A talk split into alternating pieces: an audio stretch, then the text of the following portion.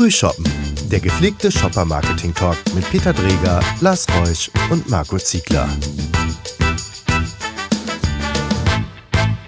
Herzlich willkommen zu unserem neuen Shopper-Marketing-Podcast. Schön, dass ihr mal reinhört. Wir freuen uns, dass ihr dabei seid und heute wollen wir uns mal ein bisschen in der Handelslandschaft umschauen, weil in den letzten Jahren bringen Handelsunternehmen immer wieder neue und vor allen Dingen auch kleine äh, Formate auf den Markt. Beispiele findet man da national, international jede Menge. Denken wir nur der erste Hype, der mit Amazon Go kam oder jetzt, was aus Deutschland gekommen ist, der kleine Theo von Teegut und so gibt's jede Menge andere Lösungen noch.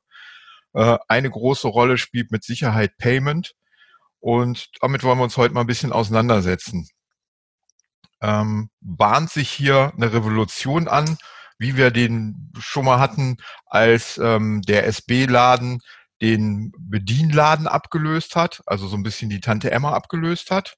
Was meint ihr? Ich denke, äh, ja, schon, auf jeden Fall. In gewisser Art und Weise wird es auf jeden Fall so kommen.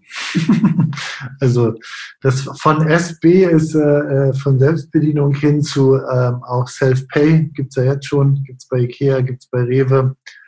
Habe ich jetzt bei ähm, Rossmann gesehen, die haben es auch, also dieses Self-Checkout, das, ähm, das, das gibt es ja jetzt schon, aber ich glaube auch, dass du irgendwann Stores haben wirst, ähm, so wie die äh, Amazon Stores etc., die jetzt äh, überall äh, kommen nacheinander, dass du auch noch nicht mal mehr Personal brauchst, gerade wenn es so kleine Stores sind. Ähm, das wird sich definitiv durchsetzen, bin ich fest von überzeugt. Also ähm, ja, das mein, so mein, mein erster, also unabhängig von den ganzen anderen verrückten Dingen, die noch passieren werden.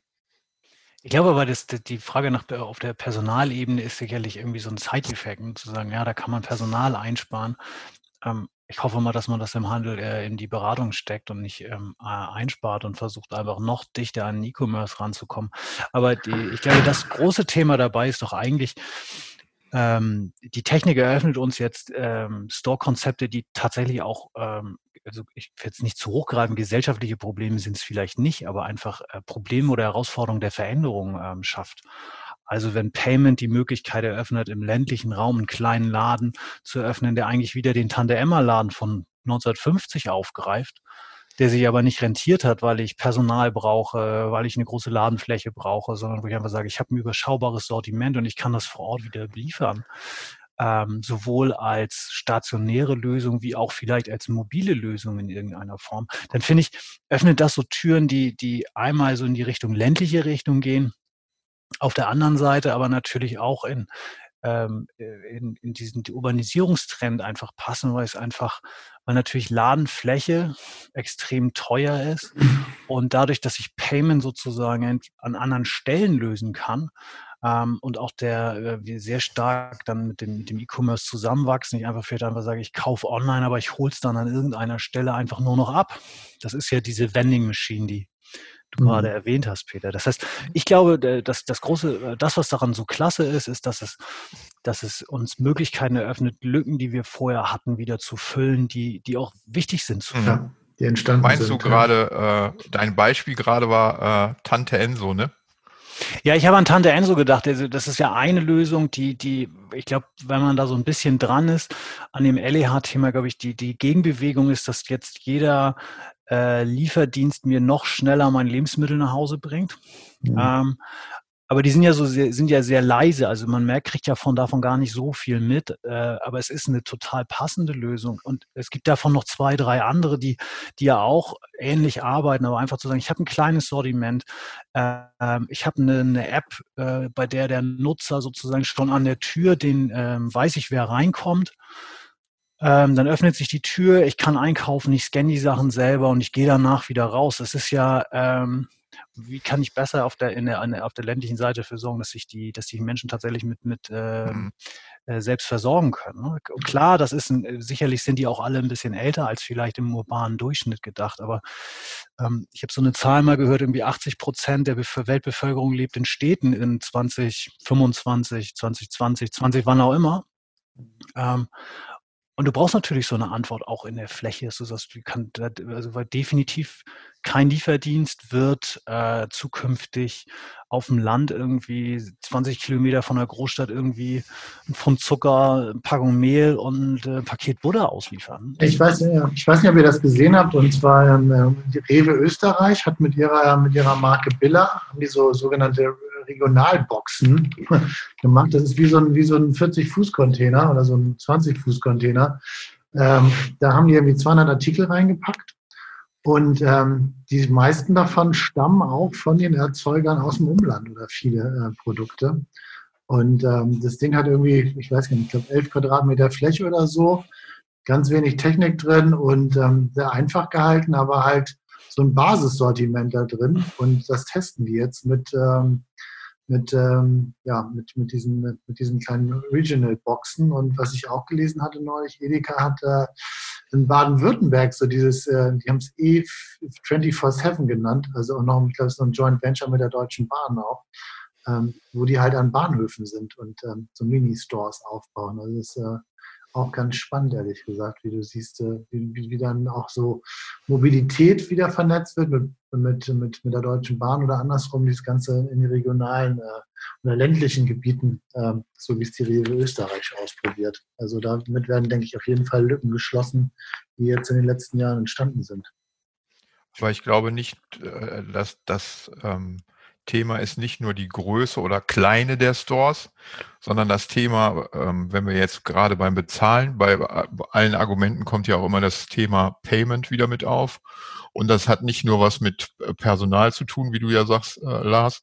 Ich glaube, was natürlich es attraktiv macht, ist, dass einer der großen Shopping-Killer damit weg ist weil es uns alle nervt, dass wir an der Kasse stehen müssen. Und das gibt ja dieses White Paper vom Europäischen Handelsinstitut, die das auch mal beleuchtet haben, wie sehr Kassenschlangen Kunden nerven und dass das ein echter Shopping-Killer ist. Mhm. Und in dem Moment, wo ich mein System umstelle und auf Self-Scanning gehe, auf ähm, äh, also nicht nur Selbstbedienung, sondern auch Self-Payment, in dem Moment habe ich ja eine große Barriere abgebaut. Und das, denke ich, ist ein wichtiger, interessanter Punkt, an dem ja auch schon seit vielen Jahren gearbeitet wird. Da brauche ich ja noch nicht mal den autonomen Store zu haben.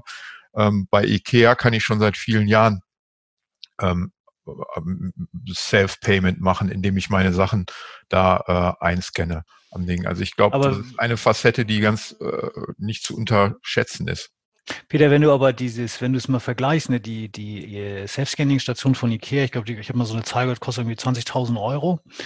Und ähm, wir arbeiten ja mit Koala, mit der Self-Scanning-App sehr eng zusammen.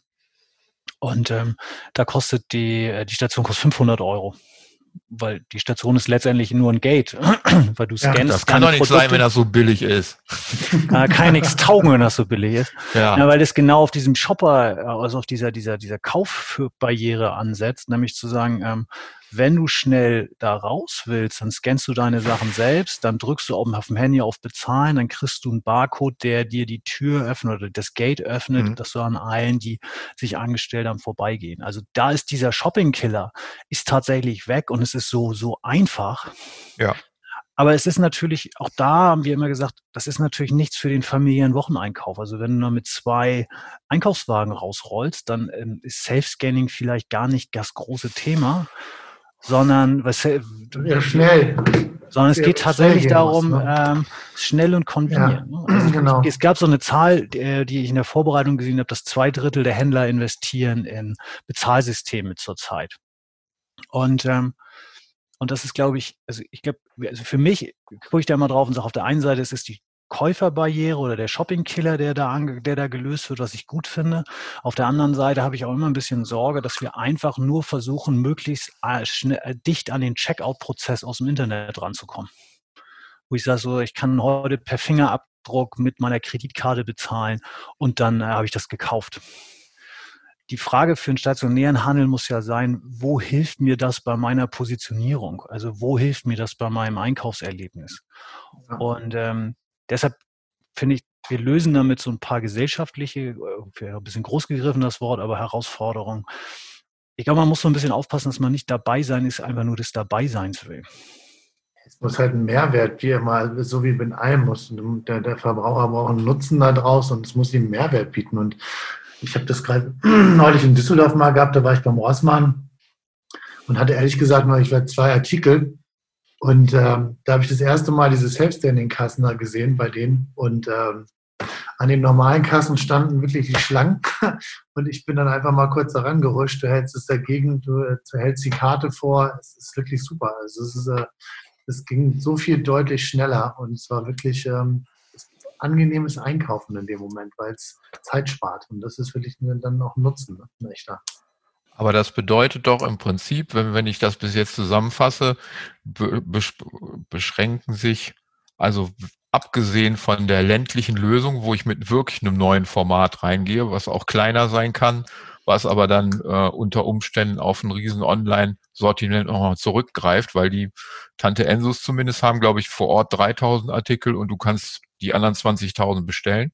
Mhm. Ja. Sind wir ansonsten bei unserer Diskussion aber ganz stark ähm, jetzt in diesem Payment-Thema und am Ende des Tages wird das wahrscheinlich einfach nur eine wie soll ich mal sagen, ein Hygienefaktor sein, dass du das eben anbieten musst. Und auch, dass du das Self-Scanning durchaus beim Wocheneinkauf anbieten musst.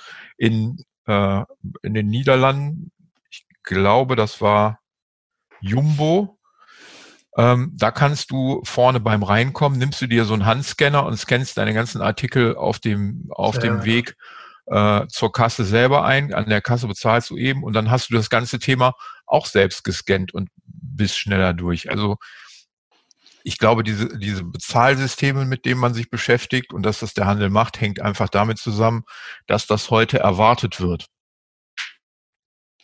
Mhm.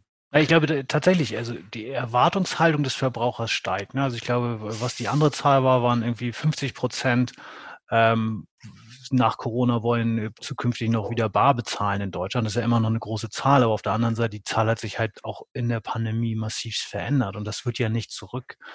Das wird ja nicht zurückgehen. Ähm, ich glaube, du musst es anbieten. Also wir sehen es irgendwie, Edeka hat in seiner eigenen App jetzt die Bezahlfunktion freigeschaltet. Mhm. Das ist auch eine Self-Scanning-Funktion. Ähm, und ähm, ich glaube, Lidl hat es auch. Lidl hat es auch, ja. Ähm, also insofern, ich glaube, das ist hinten dran tatsächlich ein Hygienefaktor. Ähm, die, die Frage ist ja trotzdem, also was machst du mit der Zeit?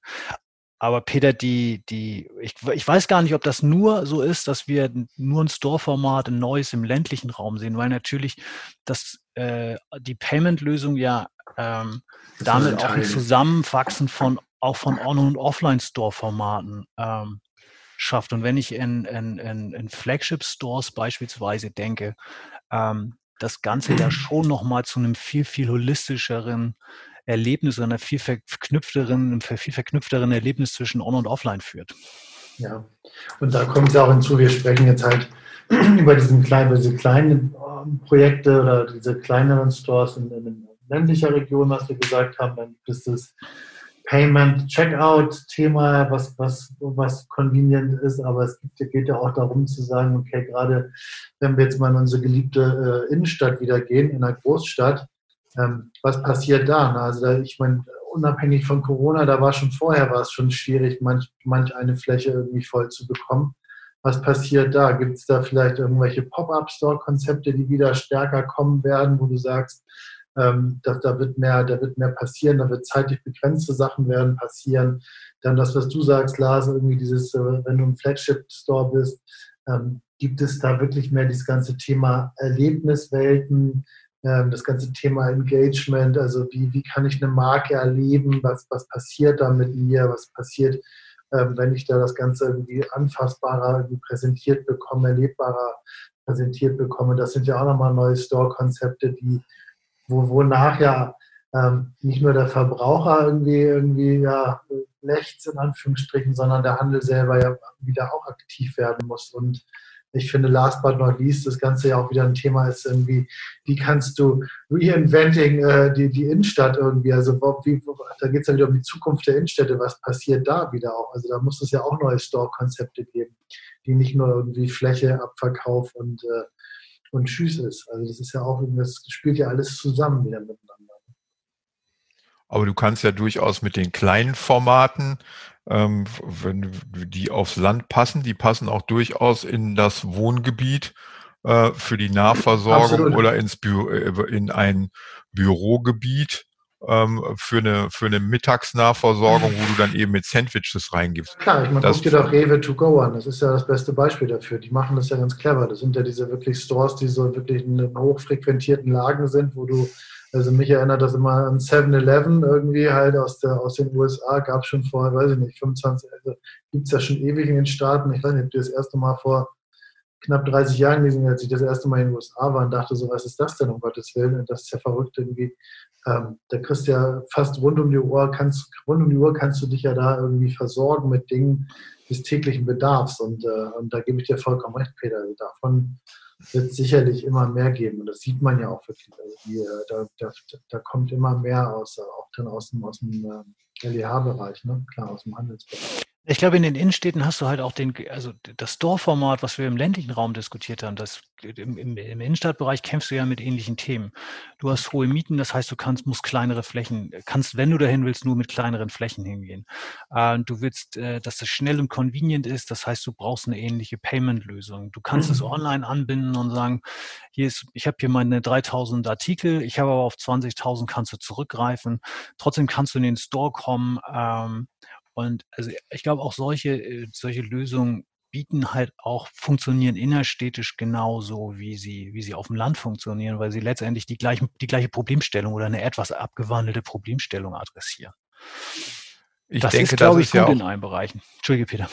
Nee, ich, ich, ich denke auch, das ist genau ähm, der Denkansatz, den man ja im Hinterkopf haben muss. Du musst von den Bedürfnissen der Leute kommen, die in deinem Einzugsgebiet ja. wohnen. Und das geht nicht bei der alleine nur technischen Lösung los, sondern das geht da los, was brauchst du und was kann ein Store auch ernähren. So, und wenn du jetzt ähm, sagst, ich bin in einem Wohngebiet, ähm, wo bestimmte, wo bestimmte Dinge fehlen und ich kann das da anbieten zu eine, zu überschaubaren Kosten und sehr convenient für die Menschen, dann ist das ein interessantes Angebot. Es kann auf der anderen Seite aber auch sein, dass ich ähm, wenn ich jetzt auf die Innenstadtbelegung komme und auf die, ähm, die Innenstadt ist ein Ausflugwert komme, dass ich ganz andere Formate brauche, die ich dann dort vorfinde, die, die mehr Ausflugscharakter haben als jetzt beispielsweise ähm, nur reine Versorgung. Und auch da wird ja, auch da wird ja getestet und auch da müssen wir uns ja mit befassen. Es sind ja nicht nur die Formate, die kleinen, die es gibt, sondern es wird ja auch im Großen getestet die, ähm, ich nenne mal diese, diese Formate, die mehr so ein äh, Retail as a Service sind. Die Blank-Formate, die ich in der in, in Köln in der Innenstadt jetzt finde oder die in Düsseldorf waren, die ja so ein bisschen Pop-up-Charakter haben und für Marken da sind. Das sind ja auch neue Formate mit einer anderen, die haben eine ganz andere Aufgabe als jetzt die Nahversorger. Klar, logisch. Aber da, da, da gibt es auch dann nochmal wieder andere Dinge, irgendwie, was, was gibt es für bestehendes Dorf Konzepte, Formate, was, was kann da passieren? Dann fängst du ja auch wieder bei der Digitalisierung an, fängt an über ein sinnvolles Digital Signage. Ähm, was ist mit dem ganzen Thema Augmented Reality? Also wo kriegst du wieder diese Vernetzung zwischen stationärem Handel und online? Also wo kannst du über Tablets, über dein Handy-Device Mehrwerte irgendwie dem Kunden bieten, ergänzende Services bieten oder aber auch ganz andere so, ich meine, Apple hat es vorgemacht mit der Genius Bar. Also du kannst für dich dahin gehen, du kannst dir helfen lassen. O-Tour, das war mit den Gurus gemacht eine Zeit lang. Also ähm, wo du den Menschen wirklich, ähm, wenn sie ein Problem haben und, und sie es nicht per Telefon oder online lösen können, weil es vielleicht sogar ein physisches Problem ist oder was erklärt werden muss, dass du wirklich in den Store damit gehen kannst und diesen Service bekommst. Oder aber du hast ähm, das ist auch bei, bei Fashion, bei Fashion-Retailern so, dass nicht nur, dass die, das Verkaufspersonal nicht nur reiner, äh, ja, rein zum Verkaufen da ist, sondern auch im Sinne eines, äh, eines Outfit-Beraters. Also auch da gibt es ja immer neuere Konzepte. Ähm, also ganz spannend zu beobachten, wo ja auch die Entwicklung von Store-Konzepten hingeht, von Stores, die es schon gibt. Also ähm, wie entwickeln die sich weiter? Ne? Das Interessante sind ja, du hast es eben schon mal angesprochen, Lars, die, die Online-Offline-Vernetzung. Damit befassen wir uns ja tagtäglich. Und das, was ich interessant finde, ist, auf der einen Seite haben wir ja jahrelang davon gesprochen, dass wir gesagt haben, okay, der stationäre Handel muss digitaler werden. Er muss auch gucken, was kann er für digitale Angebote machen. Und was ich jetzt sehr interessant finde, ist diese neuen Formate ein bisschen eingeleitet oder eingeläutet, hat es ja auch die Eröffnung des Amazon Go, was damals stark aufgefallen ist. Also ein Online-Händler, der jetzt stationär äh, Dinge probt und der Learnings, die er online gelernt hat, versucht stationär mit anzubieten. Mr. Specs geht aus dem reinen Online auch äh, stationär, bringt damit neue Sichtweisen rein. Alibaba in Asien testet Supermärkte, wo du den Fisch kaufen, vor Ort zubereiten und oder nach Hause schicken lassen kannst. Also der auch wiederum die ganzen Learnings, die er von online hat, mit ähm, auf eine stationäre Fläche bringt. Und ich glaube, das bringt, das bringt nochmal spannende Einflüsse, weil du hast auf beiden Seiten Dinge, die die Stärke ausmachen. Und wenn du die richtig verknüpft hast und die Learnings zusammenbringst, auch im Hinblick auf äh, Käuferverhalten, dann kannst du halt Angebote machen, die besser sind, ähm, als sie es vorher waren. Und das führt eben auch zu neuen Store-Formaten. Eben die neuen Möglichkeiten und die ganzen Dinge, die man auch gelernt hat. Ja, du siehst das bei dem, wenn du dir wieder die Self-Scanning-App einfach nur vornimmst, das, was du ja letztendlich dann auch, ähm, sich in deinem Warenkorb befindet, äh, repräsentiert ja deinen Laufweg durch den Store. Wenn du das auf die Masse der Besucher auswertest, weißt du ohne jegliche Technik, wo Hitzepunkte sind. Also wenn du eine Heatmap von deinem Laden daraus erstellen, also haben möchtest, kannst du die daraus erstellen. Du kannst Warenkörbe einsehen. Ähm, also das ganze Thema Daten dabei ähm, ist total faszinierend. Es ist halt aber auch wieder die Frage, ähm, nutzt der Handel das, um sich im Sinne des Shoppers zu optimieren? Ähm, ist das ein Thema, was wieder wie eine Blackbox behandelt wird, wo wir nicht mit um, also wo niemand mit umgehen kann? Und natürlich auch die Frage für den Verbraucher, ähm, wie geht er letztlich damit um? Also die Hälfte der Leute hat Sicherheitsbedenken bei der Nutzung zum, ihres Smartphones bei mhm. Bezahlung.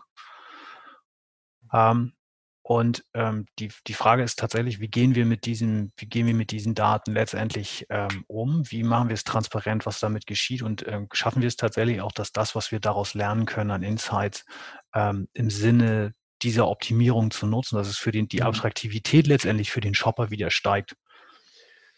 Das ist, glaube ich, die, die, die, die große Frage, die natürlich da auch wieder mitschwingt bei dem Thema, weil lernen können wir daraus wieder mal eine ganze Menge, aber wir haben auch so schon einen Haufen Daten, die wir leider nicht nutzen. Nicht nutzen.